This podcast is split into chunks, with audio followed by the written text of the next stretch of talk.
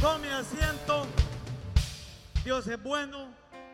Hoy es un día, hoy es una noche grande. Amén. Hoy es una noche grande. Hoy es una noche de bendición. Hoy es una noche de prosperidad. Hoy es una noche de sanidad.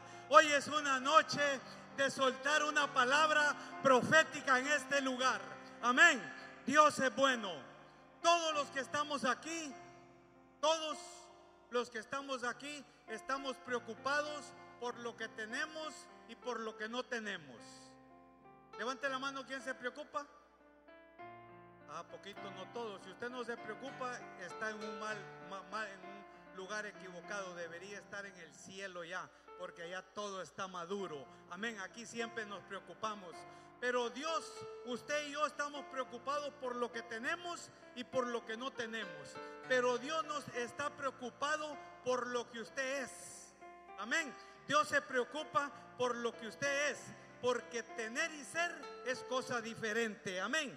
Todos nos preocupamos por lo que tenemos y por lo que no tenemos, pero Dios está preocupado por lo que usted es. Dios, Dios se preocupa por lo que usted es, porque ser y tener es cosa diferente, porque el que tiene se mueve en poder, porque las posesiones dan poder, pero el que es se es tiene autoridad, porque la autoridad es mayor que el poder.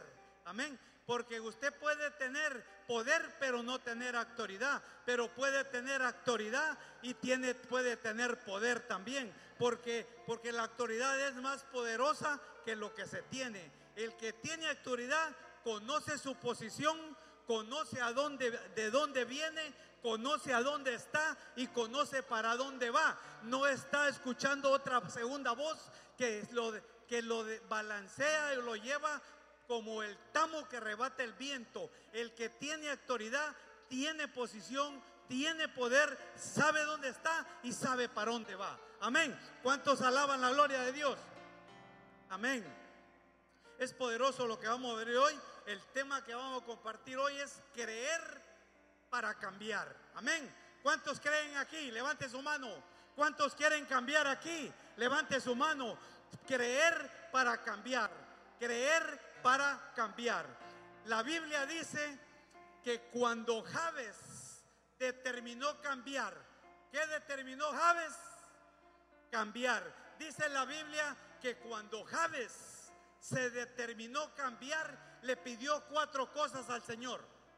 Cuatro cosas le pidió al Señor. La primera, si tú me bendices, le dice. Si me bendijeres, le dice.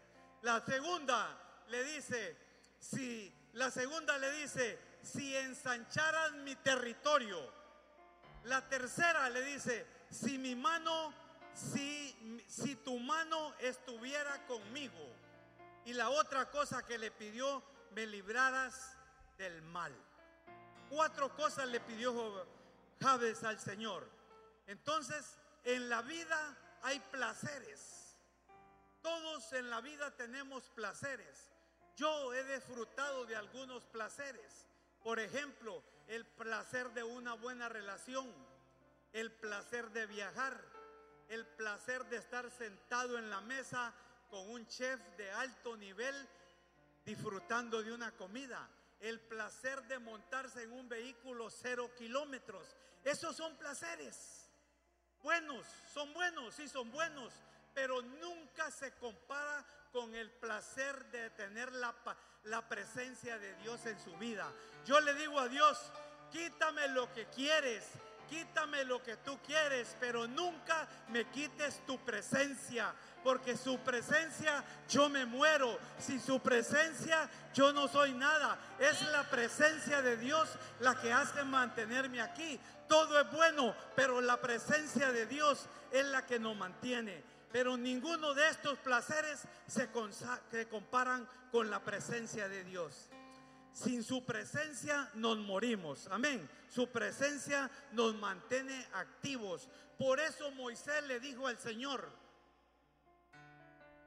si tu presencia le dice, no va conmigo, no me saque de este lugar. Moisés tenía bien claro de que la presencia de Dios era lo que lo sustentaba y que lo, lo mantenía. Entonces mire qué poderoso lo que le contesta el Eterno. Le dice, mi presencia irá contigo y te dará descanso. Yo entendí que el descanso no lo da la cama. Yo entendí que el descanso no lo da la cuenta del banco. Yo entendí que el descanso no lo da su casa. El descanso lo da la presencia de Dios. Amén. El descanso lo da la presencia de Dios. Salmo 27, 4, 5. Dice el Salmo 27, 4. Una cosa he demandado a Jehová, esta buscaré, que esté, que esté yo en la casa de Jehová todos los días de mi vida para contemplar la hermosura de Jehová y para inquirir en su templo. Número 5 porque Él me esconderá en su tabernáculo, en el día del mal me ocultará, en lo reservado de su morada, sobre una roca me pondrá en alto. ¿Qué decía el salmista? El salmista decía, ¿qué es lo que quiere decir ahí? El salmista dice que no hay otro mejor lugar que estar en la casa del Señor porque en la casa del Señor hay bendición, en la casa del Señor hay prosperidad, en la casa del Señor estamos protegidos y guardados. En la casa del Señor es donde nosotros debemos estar. Pero ¿qué es lo que pasa como con muchos que cuando tienen un problema, cuando la adversidad viene, cuando las cuestiones están cuesta arriba, lo que hacen es alejarse de la presencia y de la casa del Señor. Y dice la Biblia que en que el pábilo humee no se apagará. Habrá siempre una esperanza en la casa del Señor. Es donde debemos estar guardados y protegidos. Amén. En la casa del Señor. Porque la casa del Señor es uno de los lugares donde está la presencia. Por, por eso el, el que el, el salmista decía, ahí nada es más importante que estar en la casa del Señor. Salmo 21, 20. Eh, Salmo 31, 20. Salmo 31, 20. En lo secreto de su presencia los esconderás. De la conspiración del hombre los pondrás en un tabernáculo a cubiertas de contención de lenguas. El salmista sigue diciendo que nada es mejor que estar en la presencia del Padre en esta casa. Amén.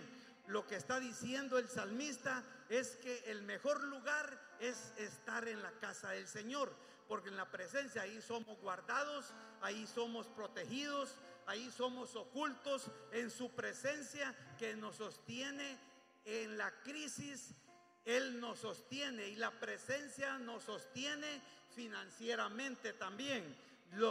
Dios hará un milagro para cada, para proveer, para proveer a cada uno de ellos. ¿Qué es la presencia de Dios? ¿Qué es la presencia de Dios?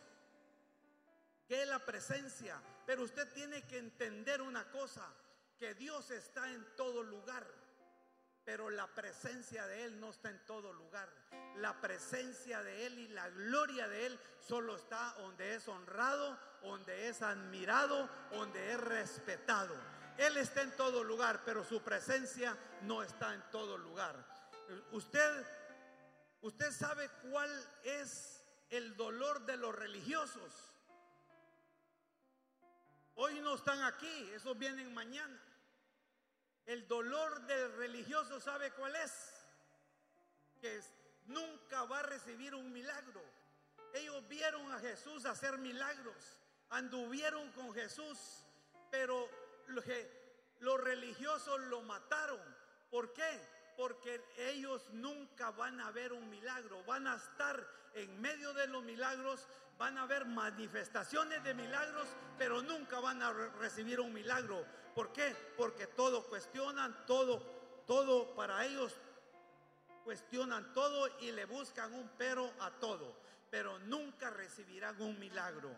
Los religiosos lo mataron a él porque él hacía milagros y los hacía en el día de reposo, donde los religiosos decían que no se podía hacer nada. Amén. Segunda de Corintios 20:20. 20. Vamos ligero por, por el tiempo. Porque dice, y cuando se levantaron por la mañana, salieron al desierto de Tecoa. Y mientras ellos salían, Josafat, estando en pie, dijo, oídme Judá y moradores de Jerusalén, creed en, en el eterno, vuestro Dios, y estaréis seguros. Creed a sus profetas y seréis prosperados. Amén. La máxima profeta de todos los tiempos es la palabra de Dios. Amén. Es la palabra la máxima profeta. Pero muchos estamos llamados a que escuchamos que anda un profeta allá, todo el mundo va a ponerle la cabeza como perico. La máxima profeta es la palabra de Dios. La Biblia es el esperma de Dios. Usted se embaraza por el oído, así como se embarazó María por una palabra. Usted se embaraza por el oído, por oír la palabra, así se embarazó María también por una palabra. La palabra Biblios es el esperma. Cuando usted viene, cuando usted viene a la casa, recibe la palabra. Oiga, cuando usted viene a la casa, recibe la palabra y la palabra en ti causa una revelación. Allí es donde la palabra comienza a funcionar en usted. El evangelismo del reino no se trata de portarse bien. El evangelismo del reino se trata de creer bien. Muchos aquí se portan bien, pero son pero pecan. Estamos llamados al pecado. No se trata de portarse bien, se trata de creer bien. Muchos queremos cambiar a la esposa, queremos cambiar al esposo, queremos cambiar al hijo, pero yo le digo que no lo trate de cambiar, trate de, creerle y enseñarle que crea bien, porque cuando él cree bien, las cosas van a, cambiar. La palabra, la palabra es creer. Dice la Biblia en Romanos 10:10. 10, Romanos 10:10, el apóstol Pablo, un hombre admirado, un hombre increíble. Romanos 10:10 dice, dice Romanos 10:10, porque con el corazón se cree para justicia, pero con la boca se confiesa para salvación. Dice, con el corazón se cree. No dice con el corazón se piensa. Dice que con el corazón se cree. No dice que ese corazón se, se porta. Todo comienza con creer. Si yo creo bien, si yo pienso bien, hablo bien y me comporto bien, todo estará bien. Pero todo comienza con creer bien. ¿Sabes cuál es el problema de muchos? Que queremos cambiar a la gente, pero no le enseñamos a creer bien. Con el corazón se cree. Diga, tengo que creer. Digan esta noche, yo tengo que creer. Yo tengo que creer. Diga, la palabra tiene vida cuando yo la recibo y la creo. El problema es que usted la puede recibir, pero si no la cree, la palabra hay que creerla. No es como tú digas, no es como tú actúes, es como tú crees. Esto no es como, como aquella canción que canta Fran Sinatra a, mi manera. No, es a la manera de Él, no es a mi manera, no es como yo creo, no es como yo pienso, no es como yo actúe.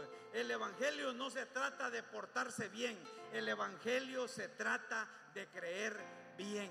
Se trata, no se trata de cómo yo pienso, sino de cómo yo creo. Amén.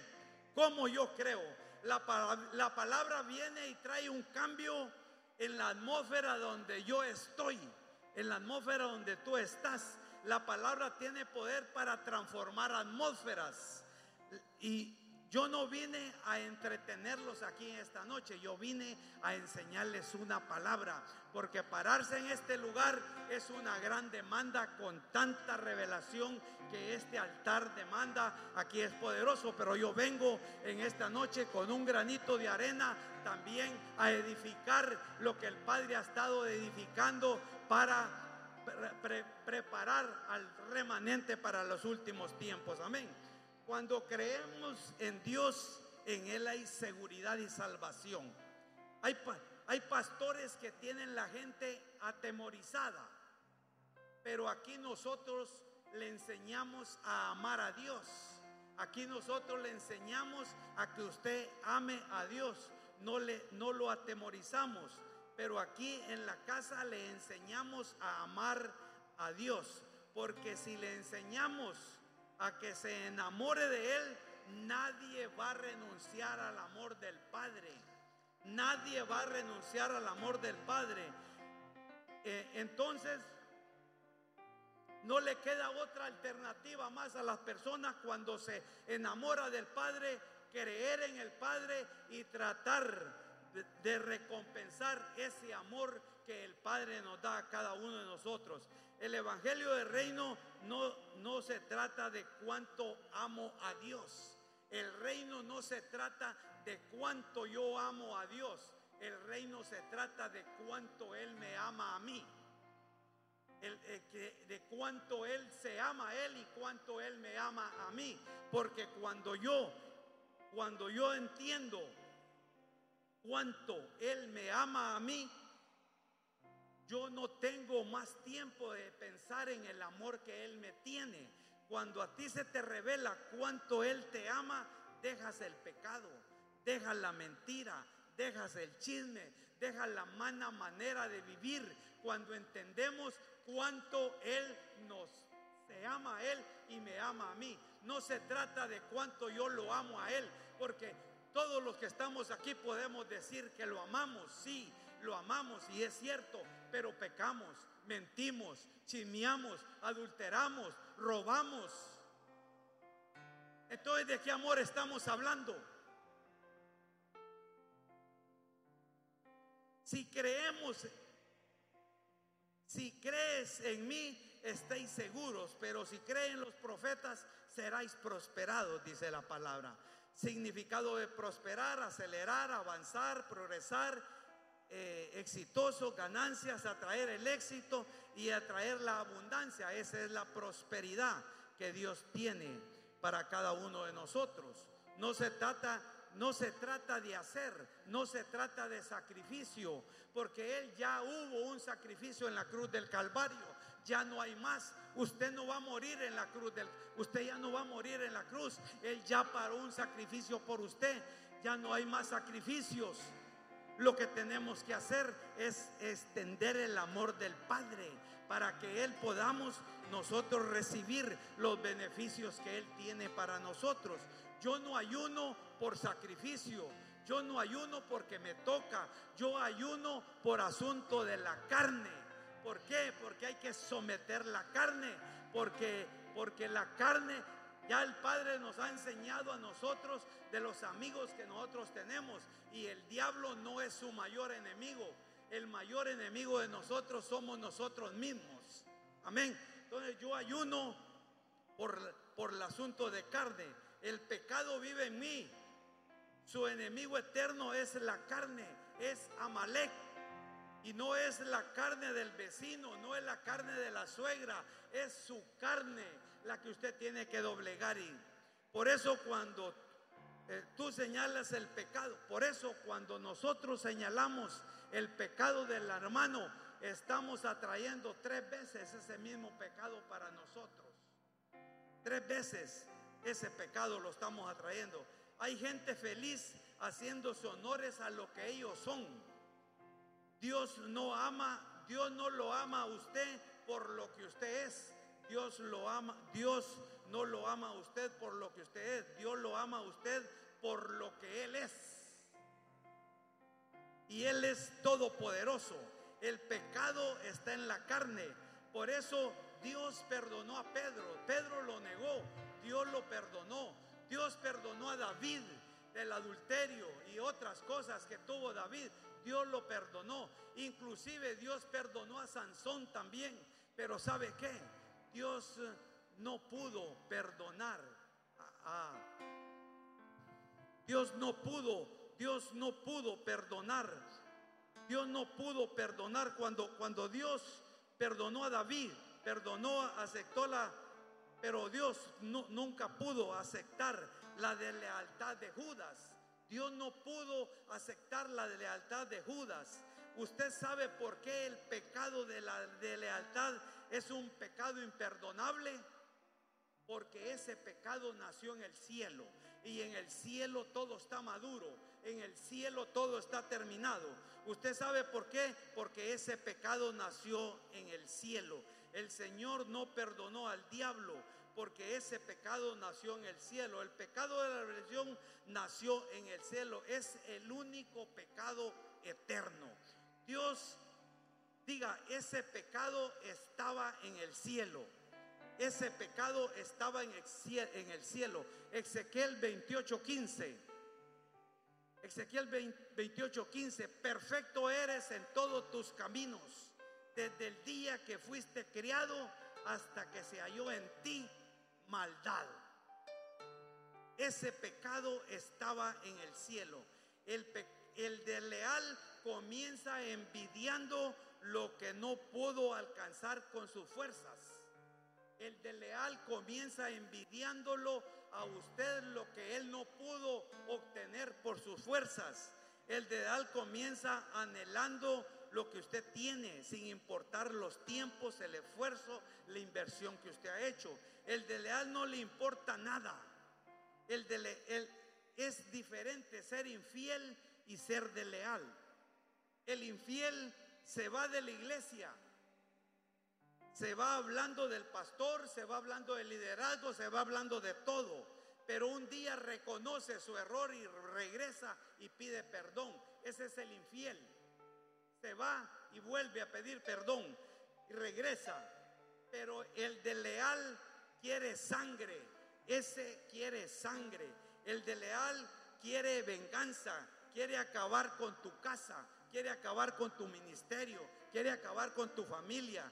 Quiere acabar con todo. No le importa nada. Porque el diablo sabe que si logra meterlo en su rebelión, ya es uno de sus súbditos. El Señor tuvo que echar a Satanás del cielo. Con el de leal no se negocia con el general se saca, porque ese quiere sangre, ese quiere matar todo. Todo cuando, cuando Satanás fue echado, se llevó a los ángeles. Cuando Satanás fue echado, se llevó a los ángeles que había comprado con dinero. Porque la Biblia, usted tiene que entender que el primer empresario de la Biblia fue Satanás, que usó los recursos de Dios usó los recursos de Dios para ganarse la lealtad de los demás. Es lo mismo que hacen los de leales. Llaman a la gente, las invitan a comer, las invitan, les dan ofrenda y todo, dan regalos, les ofrendan, están comprando y tratando de ganarse la atención de la gente. Ellos nunca diezman, pero hoy no vinieron. Cuando Dios saca a Satanás quedaron dos tipos de ángeles. Cuando Dios expulsó a Satanás del cielo quedaron dos tipos de ángeles. Los infectados, los infectados que son, los que se convirtieron en demonios con Satanás y los afectados. Por eso cuando se van de la iglesia quedan dos tipos de personas, los infectados y los afectados. Los infectados son los que se van con los de leales y los afectados son los que se quedan, se quedan, pero se quedan criticando y hablando, que, hablando, murmurando y diciendo muchas cosas. Pues yo estoy aquí porque el Dios, porque el Señor me tiene, pero lo que hace mi Padre espiritual yo no me gusta. Yo estoy aquí porque porque Dios me tiene a este lugar, pero lo que mi papá le hace a Julano, yo no estoy de acuerdo. Esos son los afectados. Dígale al vecino, ojo porque de infectado a afectado hay un pasito. Dice la Biblia que cuando Cristo reconcilió, cuando Cristo murió, reconcilió lo que estaba en el cielo con la tierra. Él reconcilió lo que estaba en el cielo con la tierra. Cuando tú, cuando tú lloras por arrepentimiento, los ángeles no entienden esas lágrimas porque ellos nunca se han arrepentido, nunca se han arrepentido. Cuando Dios se hizo carne en Cristo, trajo a Dios a la tierra. Cuando Cristo resucitó, llevó el hombre a Dios.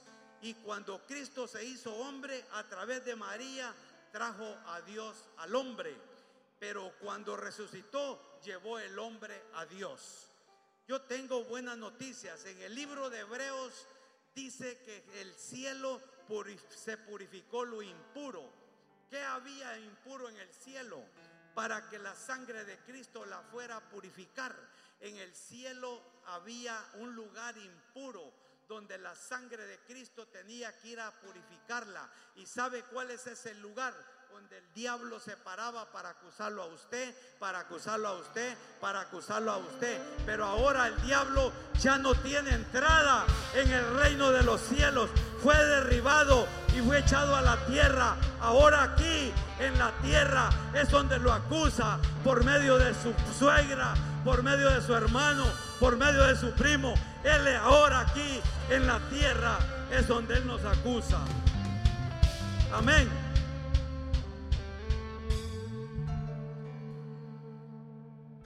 Entonces, ¿cuál es mi parte? Creer. Diga conmigo, creer. Diga creer. Pero creer no solo es una expresión de amén. Aleluya. Gloria a Dios. No, esa no es solo una expresión de creer. Creer es una palabra hebrea que, que, que la palabra hebrea emeín, que significa sostener la palabra en aliento sostener la palabra en, aire, en fortaleza y oxígeno. Ein también significa bienes. ¿Y qué bienes? Es la habilidad puesta al servicio de la obra de Dios. Y también eh, significa finanzas. ¿Y qué finanzas? Todo lo que yo honro, lo atraigo. Todo lo que yo todo lo que yo honro me bendice. Amén. Todo lo que yo honro me bendice. Entonces creer no solo decir amén, porque muchos dicen amén sin estar creyendo, lo tienen como un amuletillo para estar diciendo amén a cada rato. Pero amén, creer es más que ir a, a decir amén, amén. Hoy esta, hasta aquí es la introducción. Vamos a entrar al mensaje ahora. Amén. Esta es la introducción. Levante su mano y diga, los tiempos que vienen son tiempos de cambios. Diga, los tiempos que vienen son tiempos de cambios. Son tiempos de cambios. Amén. Cuando leemos la palabra de Dios,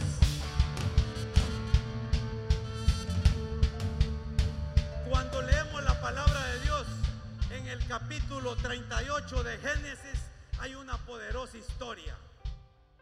Hay una historia poderosa que habla, una historia poderosa que habla de una mujer llamada Tamar. Diga conmigo, la mujer. La mujer. Diga conmigo, digan las mujeres, las mujeres. Se llamaba Tamar. Ponga atención. Tamar, diga conmigo, vienen tiempos de cambios. Tienen tiempos de cambio. Tienen tiempos de cambios. Tienen tiempos Pero de el cambio va a venir si usted cree. Amén. Si usted cree, usted va a activar el cambio. Y cuando cambia usted, va a cambiar su familia. Y cuando cambia su familia, va a cambiar la ciudad. Y cuando cambia la ciudad, va a cambiar el país. Amén. Tienen tiempos de cambios.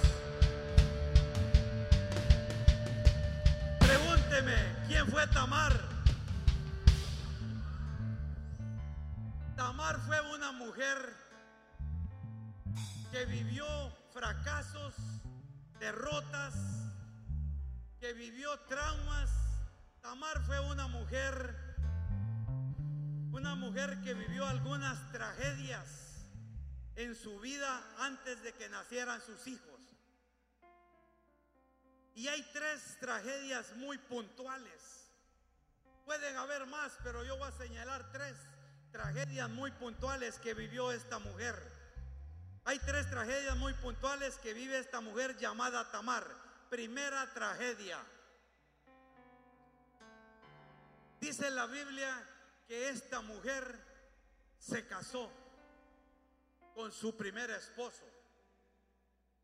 Pero dice la Biblia que su primer esposo muere y la deja sola y la deja sin hijos. Pero ¿por qué muere su esposo? Dice la Biblia que Dios le quitó el esposo porque era malo. Dice la Biblia que Dios le quitó a, a Er, Er era el esposo porque era malo. Y Er era el primer, el primogénito Judá. Y dice la Biblia que Dios le quitó a Tamar el esposo porque era malo. Primera tragedia. Segunda tragedia que vive Tamar. Dice la Biblia que Tamar se vuelve a casar otra vez. Y dice la Biblia que Tamar se casa con el hermano del difunto, o sea, con su cuñado. Dice la Biblia que segunda tragedia, se vuelve a casar, se casa con el cuñado, con el muerto, pero dice la Biblia que también era malo y Dios le quita la vida. Amén. Mire qué tragedia la de Tamar. Se casa, primera tragedia, se casa con su esposo, era malo, se lo quita. Segunda tragedia, se casa con el cuñado, también la deja sola y sin hijos y se muere. Y dice la Biblia que Dios se lo quitó porque era malo. Y este se llamaba Onán, era hermano de Er y era el segundo hijo de Judá. Amén. ¿Está entendiendo? Tercera tragedia que vive Tamar. Esto se va a poner bueno. Ya me están dando ganas de predicar. No quería, pero ya ya, ya me estoy encendiendo aquí. Amén. Segunda, tercera tragedia de Tamar. Dice que eran malos. Dice que el segundo trataba hasta lo imposible por no embarazar a Tamar para no dejar descendencia de su hermano mayor, como decía la palabra. Entonces, él trataba de lo posible y eso se, lo vio mal el Señor y por eso le quitó la vida. La Biblia dice que Onán y su segundo esposo también muere porque era malo. Segunda, de la, la, la tercera tragedia, la tercera tragedia, tragedia la, tercera, la segunda es que muere su esposo. Y la tercera tragedia es, la tercera tragedia es que cuando su, su suegro se da cuenta de que Tamar está embarazada, entonces la condena también a muerte y ordena que la queme. Entonces esto es poderoso. Primera tragedia, se le muere su esposo, su primer esposo. Segunda tragedia, se le muere su segundo esposo. ¿Dónde están los hombres solteros? Levante la mano. ¿Quién se quisiera casar con Tamar?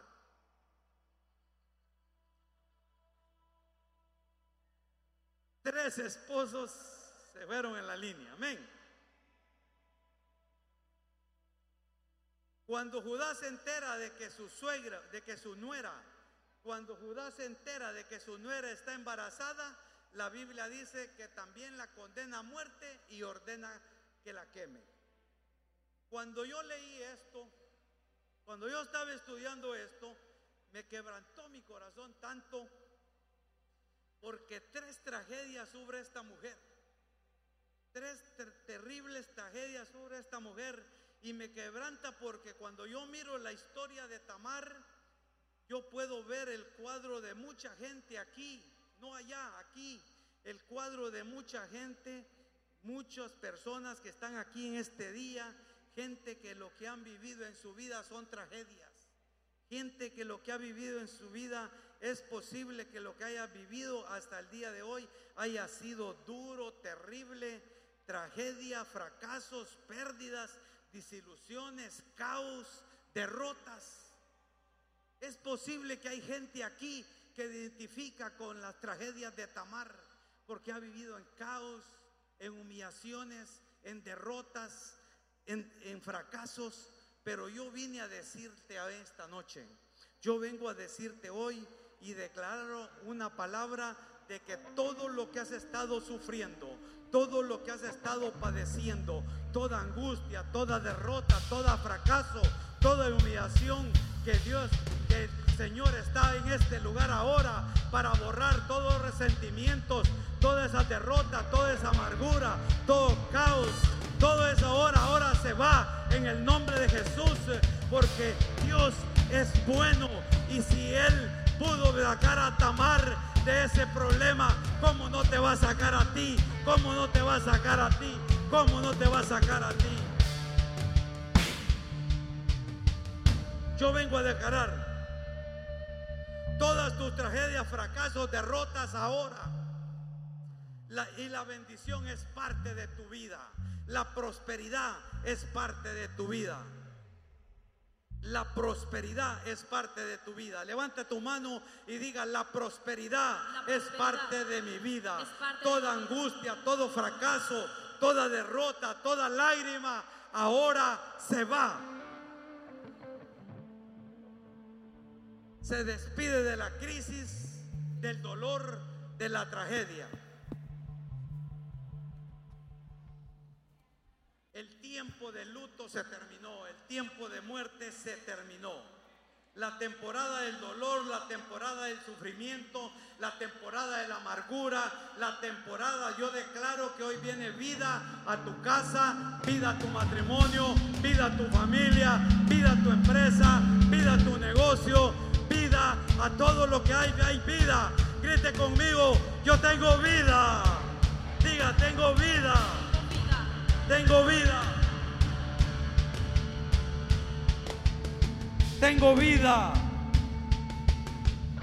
Génesis capítulo 38. Génesis capítulo 38, verso 27 al 30. Y aconteció, y aconteció que al tiempo de dar a luz, he aquí, habían gemelos en su seno.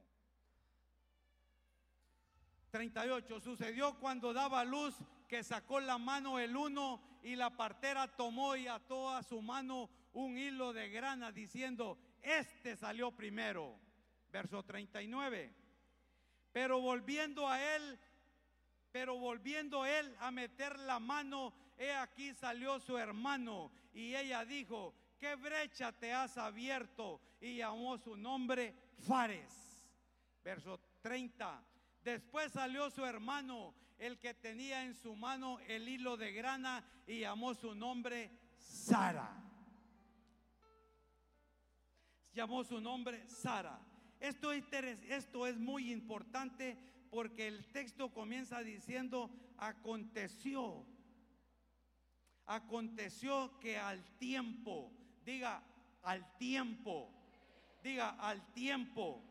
Yo cuando leo esto me estremeció porque usted tiene que saber que Dios es un Dios de tiempos. Dios es un Dios de tiempos.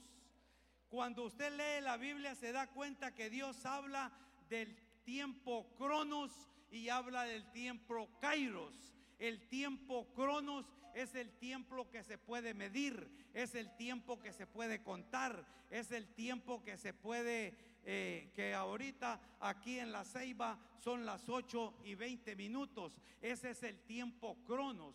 Pero el tiempo Kairos es el tiempo de Dios. El tiempo Kairos no se puede medir, no se puede contar, no se puede cuantificar. Pero usted tiene que saber que el tiempo Kairos invade al tiempo Cronos.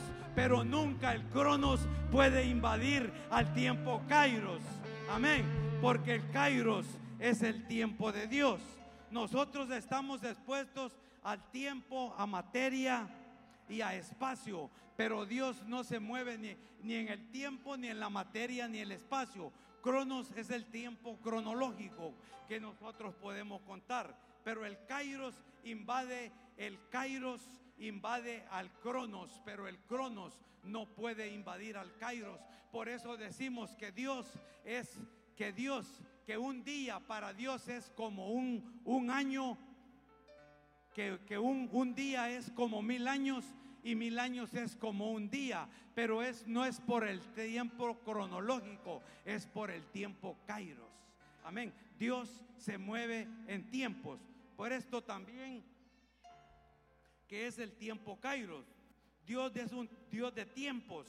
Los tiempos van cambiando. El problema, ¿sabe cuál es? Que los tiempos cambian, pero nosotros nos mantenemos siempre en el tiempo. Los tiempos de hoy no son los mismos tiempos de antes. Los tiempos van cambiando. Los tiempos cada vez van cambiando. Y en la medida que los tiempos van cambiando, nosotros como hijos, como entendidos, en los tiempos también tenemos que ir haciendo ajustes.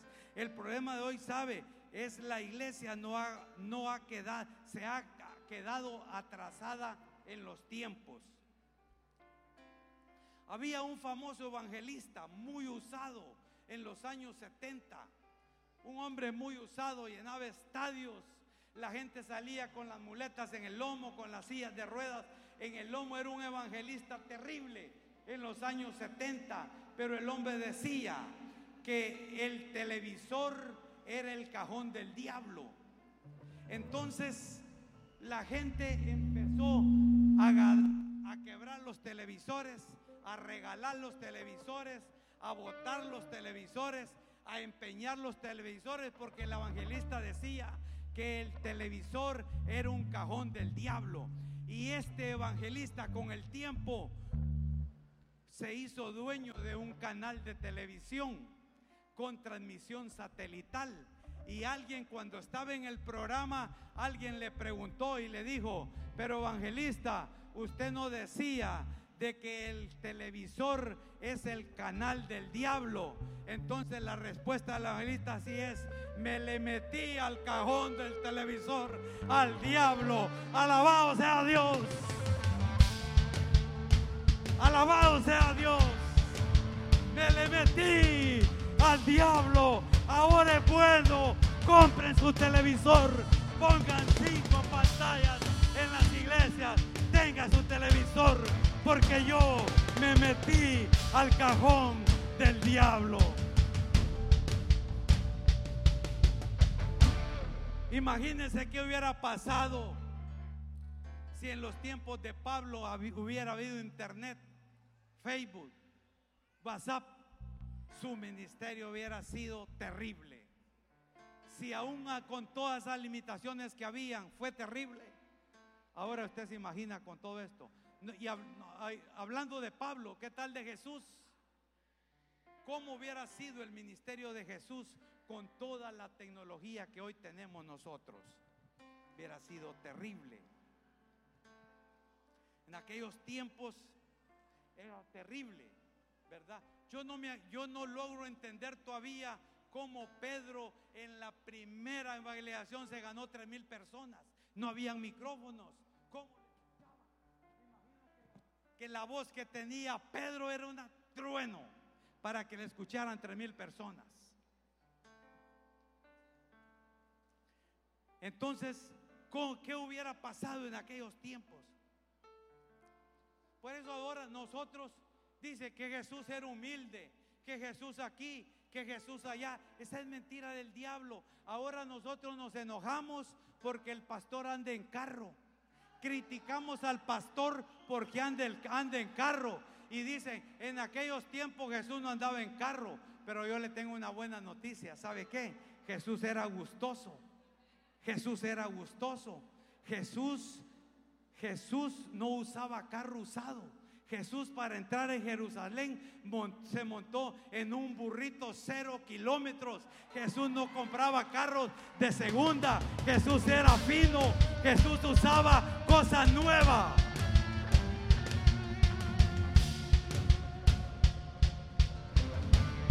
Jesús no usaba cosa usada. Él usaba cosa nueva. Cero se montó en un carro cero kilómetros para entrar a, Jerusalén. Amén.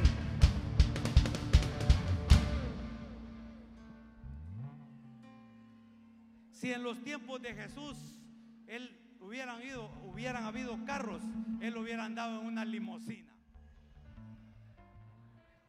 Pero nos molesta que el pastor ande en un buen carro. Pero no los molesta que el impío ese sí puede andar en bueno, en uno, en dos, en tres, en cuatro carros.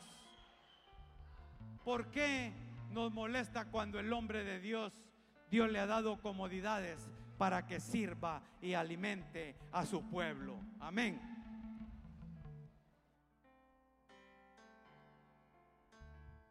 Vienen tiempos, diga, los tiempos que vienen son mejores. El problema de la iglesia es que se queda atrasado en el tiempo. Pero yo declaro ahora que lo nuevo de Dios viene para su vida, para su vida, para su vida y para su vida. Lo nuevo de Dios hoy se activa para su vida.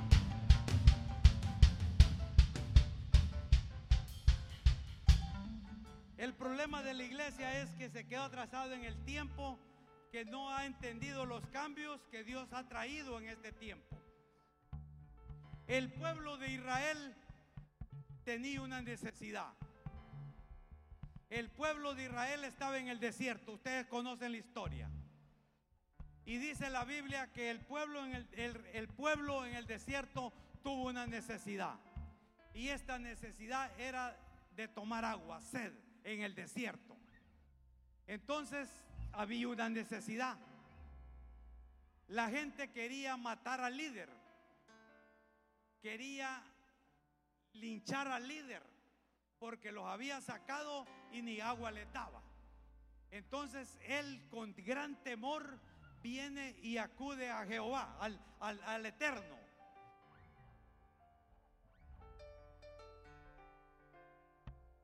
Al Eterno. Y le dice, no te preocupes, le dice Moisés, no te preocupes. Yo me voy a glorificar aquí. Yo me voy a glorificar. No te preocupes. ¿Cuál es el miedo? Te calma. ¿Ves aquella piedra que está allá? Sí, Señor, sí la veo. ¿La mirás? Sí, Señor, sí la veo. ¿Crees que de ahí puedo sacar agua? Sí lo creo, Señor. Ve y golpéala, le dice. Fue Moisés con, el, con, con el, la vara que él mismo le había dado, la golpeó y salió agua. Todo el mundo tomó agua, bebió agua, se bañaron, disfrutaron, hicieron algarabía y todo porque eran cantidad de agua que estaba emergiendo de la piedra. ¿Verdad? Pero al tiempo, diga, diga, pero al tiempo, diga otra vez, pero al tiempo, el mismo pueblo tuvo la misma necesidad en otro lugar en el desierto tuvieron la misma necesidad, tuvieron sed. Y entonces, ¿qué pasó?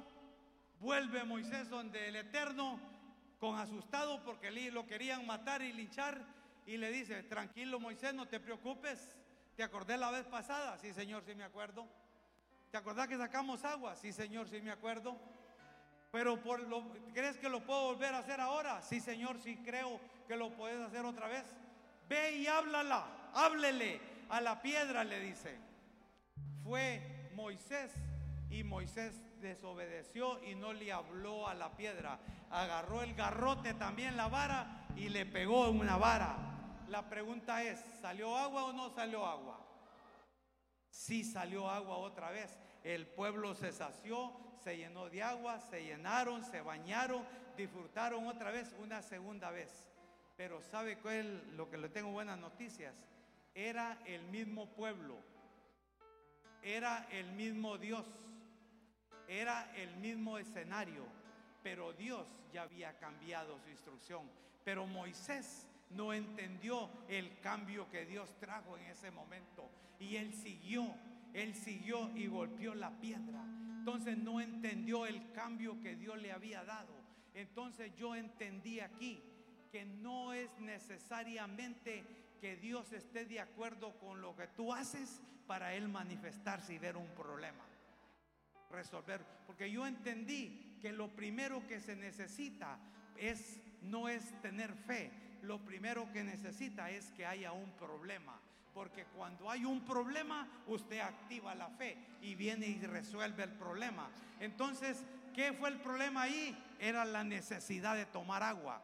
Pero Moisés no entendió los cambios que Dios había traído. Y así es hoy, hoy en día. La gente en la iglesia, Dios está trayendo cambios y nosotros los entendemos, los eh, sabemos, pero no los aplicamos. Los mantenemos igual. Amén. Primero que se necesita es, lo primero que se necesita entonces es tener un problema para activar la fe. Porque si no hay enfermos, ¿cómo se va a presentar el milagro de sanidad? No hay sanidad. Tienen que haber enfermos y el problema es enfermo para que se active la fe. Amén para que se active la fe. Amén. Entonces lo primero que se necesita es un problema. La gente se levantó del mismo escenario, pero no aceptó el cambio. Y esa desobediencia le costó a Moisés no entrar a la tierra prometida. ¿Por qué? Porque no aceptó el cambio que Dios trajo en ese momento no aceptó el cambio que trajo en ese momento. Toca a alguien y dile, no permitas que la vara se convierta en religión, porque Dios le había dado la vara a Moisés y le dijo, con esta vara vas a hacer las señales, la vas a tirar, se va a convertir en sempierte, la vas a poner en el agua y el mar se va a abrir. ¿verdad? Y no estaba, y con la vara Moisés no abrió el cangrejal, abrió el mar rojo, que es donde llegan barcos de altos calados. ¿Entiendes? Entonces, ¿qué pasó? Moisés agarró como religión el ministerio de la vara. Entonces dígale a su vecino, no permitas que la vara se convierta en religión. No permitas que la vara se convierta. Pero yo vengo a decirte que los días que vienen son días de cambios. Dios va a traer cambios en la iglesia, Dios trae cambios en tu ministerio, Dios va a traer cambios en la forma de gobierno. Griten, vienen cambios. Griten, vienen cambios. Vienen cambios. Diga, lo nuevo viene a mi vida. Lo nuevo viene a mi vida. Lo nuevo viene a mi Diga, la Biblia que los tiempos cambian.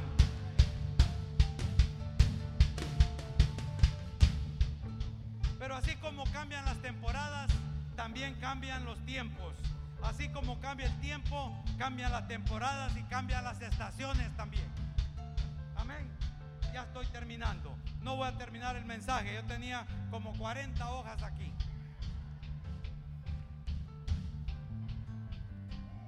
Pero Dios va a traer cambios en tu vida. Y así como cambia el tiempo, así cambian las estaciones de la temporada. Yo, yo tuve el privilegio de nacer en un pueblo donde estaban bien marcadas las cuatro estaciones del año. Hoy no sé porque ya tiempo no vivo allí, pero antes cuando yo estaba cipote, yo miraba perfectamente bien las cuatro estaciones del año.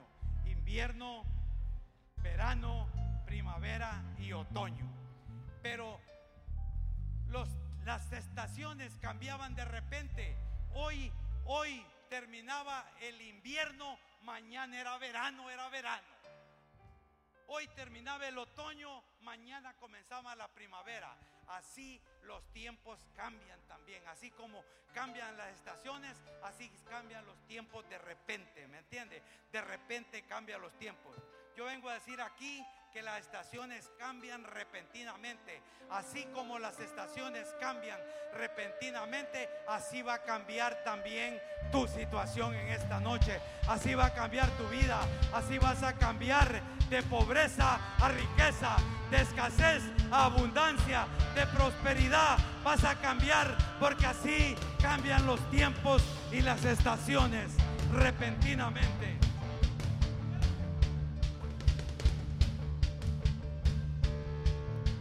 Así va a cambiar. Grítenme un de repente. Diga un de repente. Diga un de repente de Dios. Yo estoy esperando un de repente de Dios para mi vida. Yo estoy esperando un de repente de Dios para su vida, para su ministerio, para su familia. Él viene un de repente de Dios. Pero cuando llegó el tiempo para Tamar, estoy terminando. Póngase sobre sus pies. Cuando llegó el de repente de Dios para Tamar. Dice la Biblia que llegó el tiempo de dar a luz para Tamar. Y la sorpresa de fue que a la par de Tamar había una partera. Diga conmigo una partera. Diga una partera. ¿Quiénes son aquellas parteras? Las parteras son aquellas personas necesarias que te van a ayudar a llevarte al propósito que tú quieres ir en este ministerio. Las parteras son las necesarias para ayudarte a encontrar tu propósito. Amén. Pero llegó el tiempo de dar la luz y el alumbramiento viene. Yo te vengo a decir que el alumbramiento tuyo viene. Todo aquello que ha estado retenido, ha estado estancado, todo aquello que ha estado trabado, ahora viene el alumbramiento. Toda palabra que se te ha tirado, toda palabra que se te ha dicho, viene el alumbramiento de Dios, viene a la vida, todo viene a la vida.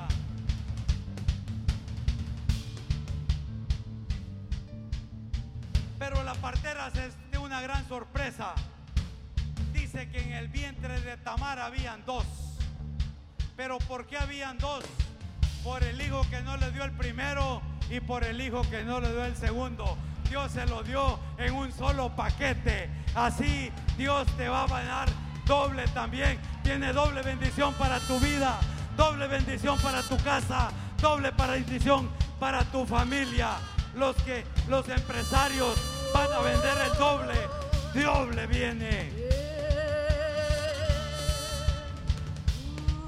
El tiempo de esterilidad se termina. El tiempo de esterilidad se termina. El tiempo de esterilidad se termina. Pero yo entendí que en el vientre de Tamar habían dos. Pero hay personas que tienen tres años de estar en el ministerio y han andado en diez vientres. Pero en el vientre de Tamar habían dos. Yo entendí que en un vientre pueden haber dos, pueden crecer dos, pueden crecer tres, pero tres, pero no pueden crecer tres en tres vientres diferentes. Amén. Tiene que el vientre es necesario, el vientre porque el vientre es el que es necesario estar en el vientre, porque en el vientre nos nutrimos, en el vientre nos alimentamos, en el vientre crecemos.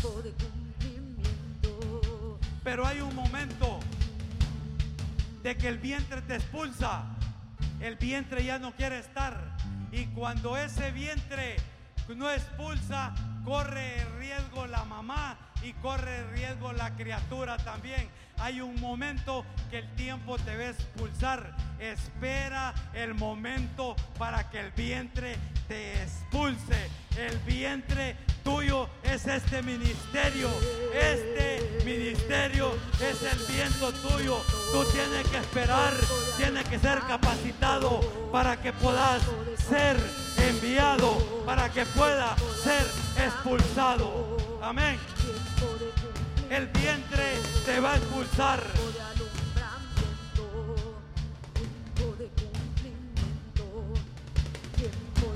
Es necesario estar dentro del vientre. El problema es que cuando andamos en varios vientres, tenemos un poquito de Cash Luna, tenemos otro poquito de Guillermo Maldonado, tenemos otro poquito de Ricardo Rodríguez tenemos otro poquito de Adriana Mendiola también.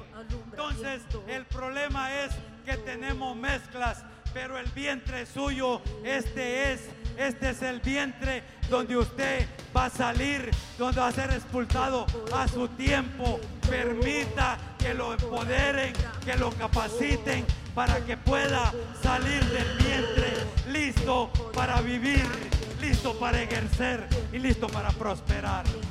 Amén. Digan conmigo, vientre.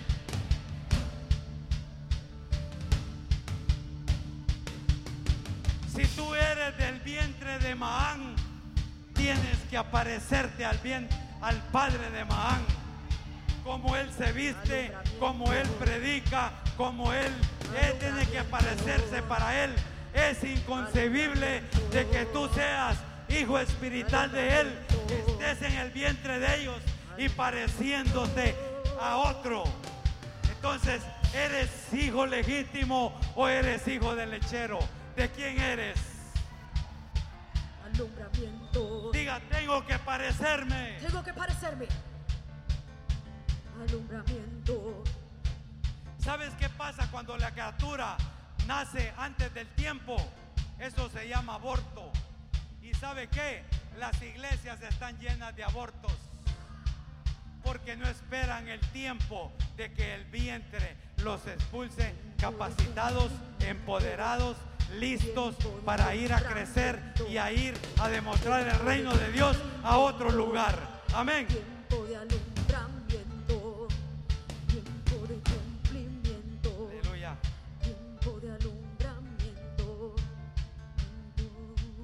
Pero nació primero Fares.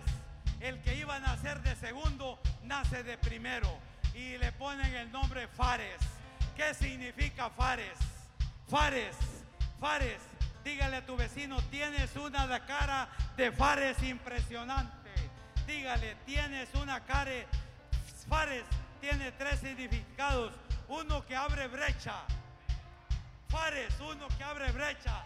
La de la Ponce, la Yesenia Castillo, las todas colonias allí son rotas porque Fares abre brecha. Los Fares son entendidos. Los Fares saben que entre más bravo es el toro, mejor es la corrida. Los brales, los brales abren brechas donde están cerrados, abren brechas donde no hay. Los Fares abren brechas. Los Fares, alguien tiene que saber que los Fares se levanta, nadie lo detiene. Cuando un Fares se levanta, nadie lo detiene. Cuando un Fares dice aquí voy, donde sea, se va, porque es el que nació primero. Fares. Los Fares son los que abren espacio de medio de la dificultad. Los Fares están, eh, saben, los Fares saben que, que saben que entre más se levante el diablo, más grande es la victoria. Los, los Fares saben que entre más se levante el diablo, más grande es la victoria. Los, abre, los Fares abren camino en medio de la crisis, am- camino en medio de la sequedad, abren camino en medio del dolor, en medio de la enfermedad, en medio de la tragedia. Los Fares son imparables. Amén. Segundo, ¿qué significa Fares? Fares es uno que logra resultados antes de los demás. Fares, uno que logra resultados antes de los demás. Yo vengo a decirte que antes, que yo vengo a decirte que lo que ganabas en un año, hoy te lo vas a ganar en un mes.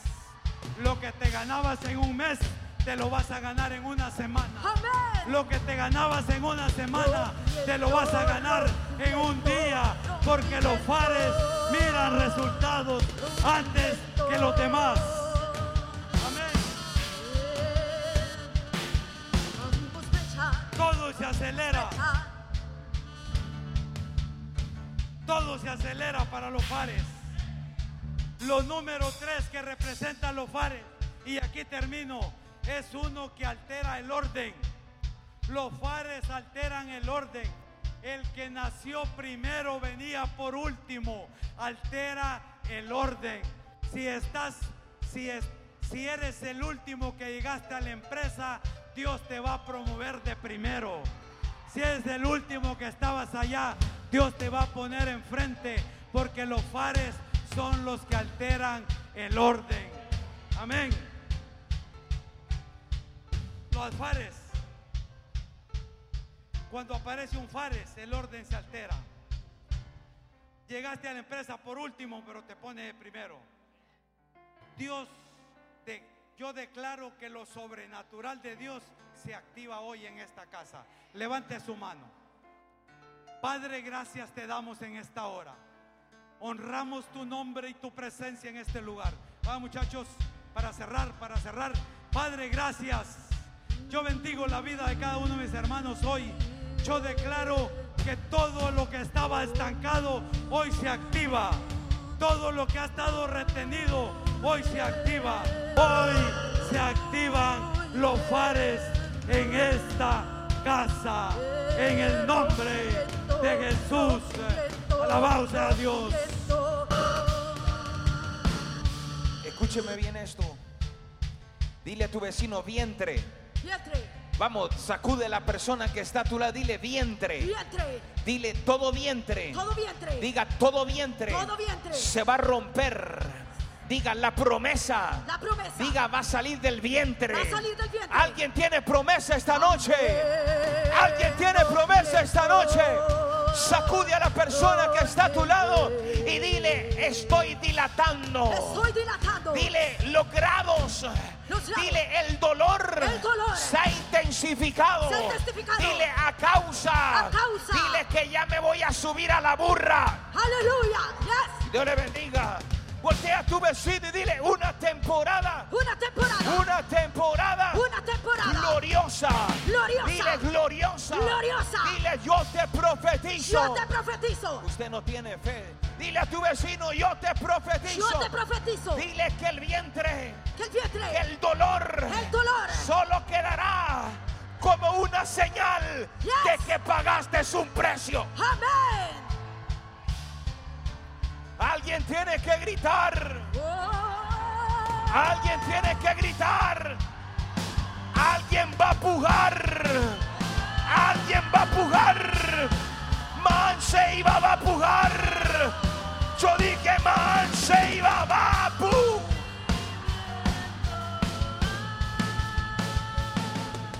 Ya nos vamos. Y te quiero decir algo. Yo no creo en cobertura. Yo creo en paternidad. Dice la Biblia que los nacidos de casa. Amén. Dile a tu vecino Abraham. Dile Abraham. Abraham Conquistó. conquistó. Dile con, dile con fuerza. Conquistó. Conquistó. Con hijos. Con hijos. Yes. ¿Dónde están los hijos esta noche? Alguien puede saltar. Alguien puede dar una vuelta.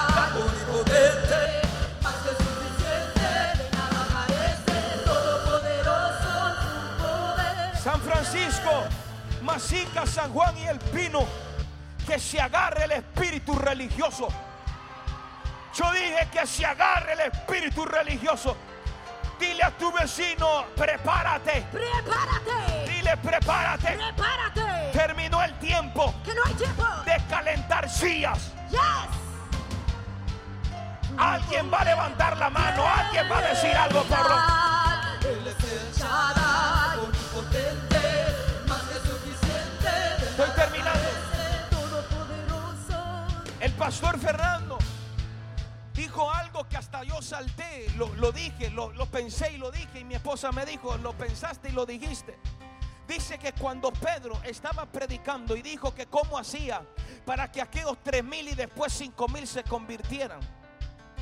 Escúcheme, la ley oral dice que la palabra cuando Pedro sacó o cuando Pedro abrió la boca, dice que el Espíritu Santo se paró frente a Pedro y dice que le agarró cada una de las palabras que el hombre de Dios estaba soltando y dice que en el transcurrir o en el viento que estaba en ese momento, dice que agarró las palabras y se las metía en cada oído a las personas. Yo, no sé si usted me está entendiendo hoy aquí. Dile a tu vecino en esta temporada. En esta temporada. Cada palabra, Cada palabra te la están metiendo en el oído. El oír la palabra viene la fe. Amén. Yo dije el oír viene la fe. Y la fe viene la palabra. Voltea a tu vecino y dile esta temporada Esta temporada. no voy a abortar No voy a abortar. el sueño. El sueño. Grite como que está creyendo el sueño el propósito. Dile, no lo voy a abortar. No. Dile, no lo voy a abortar. No lo voy a voy a, abortar. a la cuenta de